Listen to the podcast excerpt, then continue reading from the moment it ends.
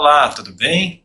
Na reflexão de hoje, eu quero conversar com vocês sobre a importância da autoobservação. Ela é uma ferramenta muito eficaz de autoconhecimento. Autoobservação consiste na gente estar mais conscientes de nós mesmos.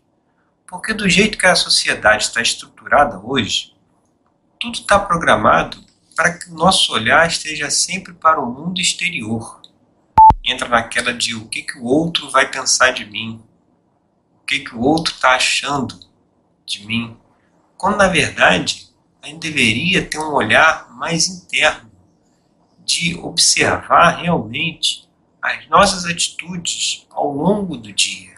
Um exercício muito prático é ao final do dia a gente fazer uma recapitulação de todo o nosso comportamento, de todas as nossas vivências, de todas as situações que aconteceram ao longo do dia e nos questionarmos se a forma como nós reagimos àquelas situações, se foram a, a, a, se a, a forma de reagir foi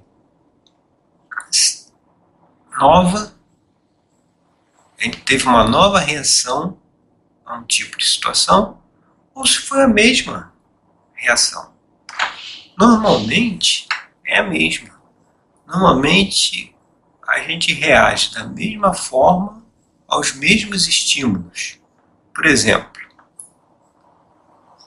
uma pessoa pega o ônibus e faz sinal para descer e o motorista não para no ponto. Ele para um ponto depois e não ouviu o sinal para determinadas pessoas isso é o fim do mundo. A pessoa já grita, já reclama, já xinga, já desce do ônibus se esbravejando. E aí, se a pessoa fizer uma autoanálise, ela vai perceber que toda vez que o motorista deixa fora do ponto, ela reage dessa forma. E aí, o objetivo dessa autoobservação This sound is processed by Stereotool.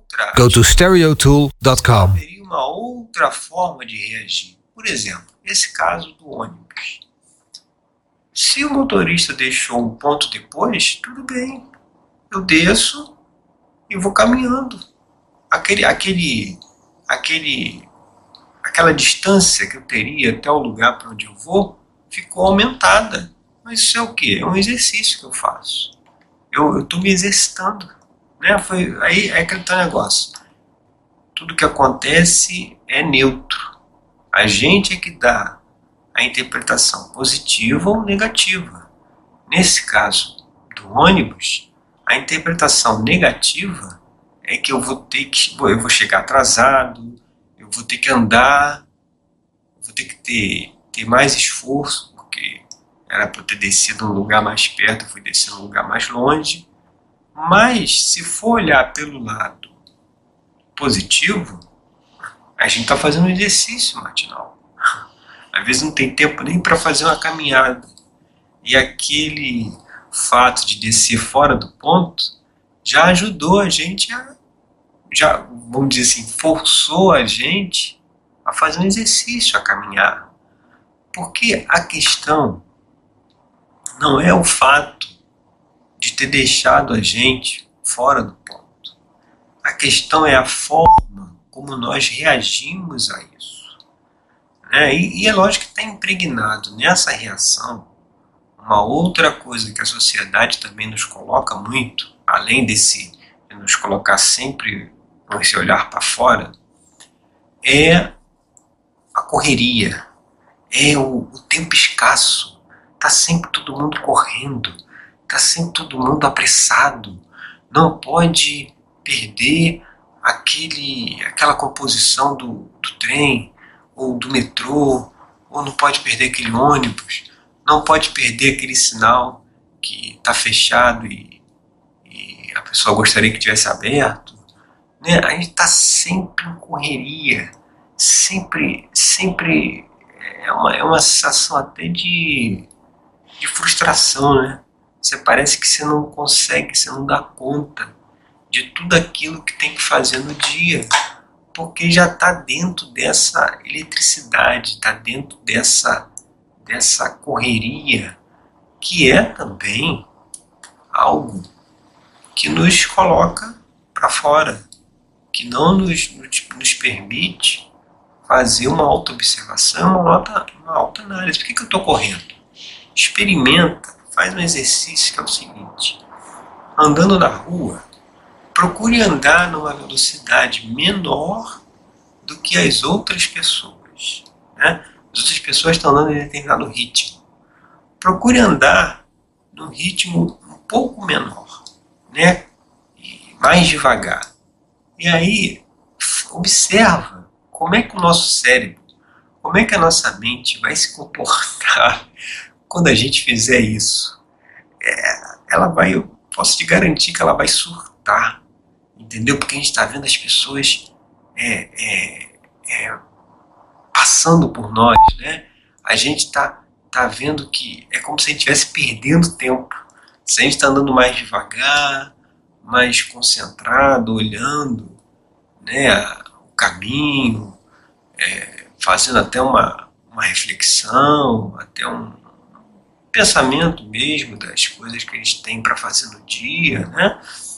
E se a gente fizer isso, a nossa mente já começa a surtar, já começa a. Parece que é um, um, um caranguejo dentro da, da lata que começa a se debater, justamente porque já tem incorporado na gente essa coisa da pressa, essa coisa da correria, essa coisa do não tem tempo, né? A pessoa vai dizer assim, pô, mas como é que eu vou andar mais devagar do que as outras pessoas? se eu já saio de casa atrasado, se eu já saio de casa na correria, entendeu? É, é entender o objetivo aqui dessa nossa conversa é ajudar a gente a refletir, entender que essa correria é, não é o padrão, não deveria ser assim. A gente é que se permite se colocar nessa correria justamente por falta dessa auto This sound is processed by Stereo Tool. Go to stereotool.com. Vai correr para chegar até algum lugar para fazer alguma coisa. E aí se ao final do dia a gente tem uma prática de observar tudo aquilo que aconteceu ao longo do dia e fazer uma reflexão nas no nos nossos comportamentos, nas nossas reações, eu posso garantir que muitas vezes a gente vai encontrar determinadas ocasiões que a gente correu, que a gente saiu que nem um desesperado, e quando chegou na hora, lá no local que a gente chegou, por exemplo, ainda tinha tempo. A gente poderia ter até chegado um pouquinho depois. A gente chegou lá e ainda ficou esperando, sabe? É, se a gente for ver, é um padrão. É, é, são as mesmas situações, as mesmas reações para o mesmo tipo de situação.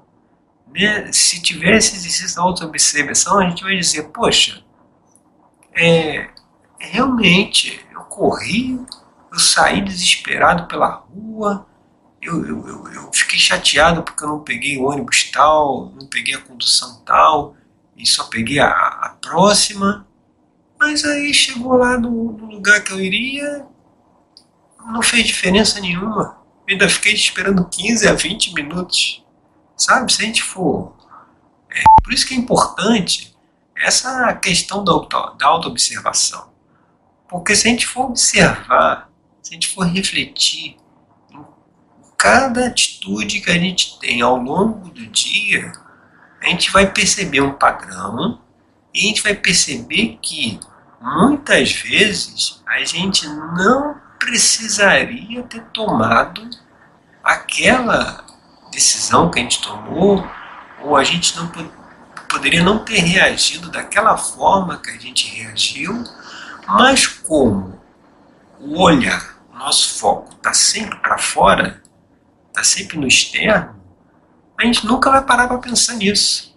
A gente nunca vai parar quando, quando, quando esse exercício que eu falei, da gente andar mais devagar do que as outras pessoas, né? A gente nunca vai parar para dizer assim, poxa, já estou eu aqui tentando andar mais devagar, a minha mente já está aqui pulando, pro, dizendo que eu estou atrasado, que eu, assim eu vou me atrasar, eu não vou chegar na hora. Mas a mente fez essa mesma coisa comigo ontem. Quando eu fiz esse exercício ontem, foi a mesma coisa. O mesmo desespero de achar que eu ia chegar atrasado em determinado lugar, no trabalho, por exemplo, foi a mesma coisa. E no final das contas, deu tudo certo. Eu não cheguei atrasado. Ou na hora que eu cheguei, deu tempo.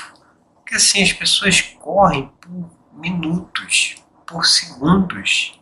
Às vezes o sinal está aberto para os carros e fechado para os pedestres. A gente acaba atravessando, correndo na frente dos carros. Aí o que normalmente acontece?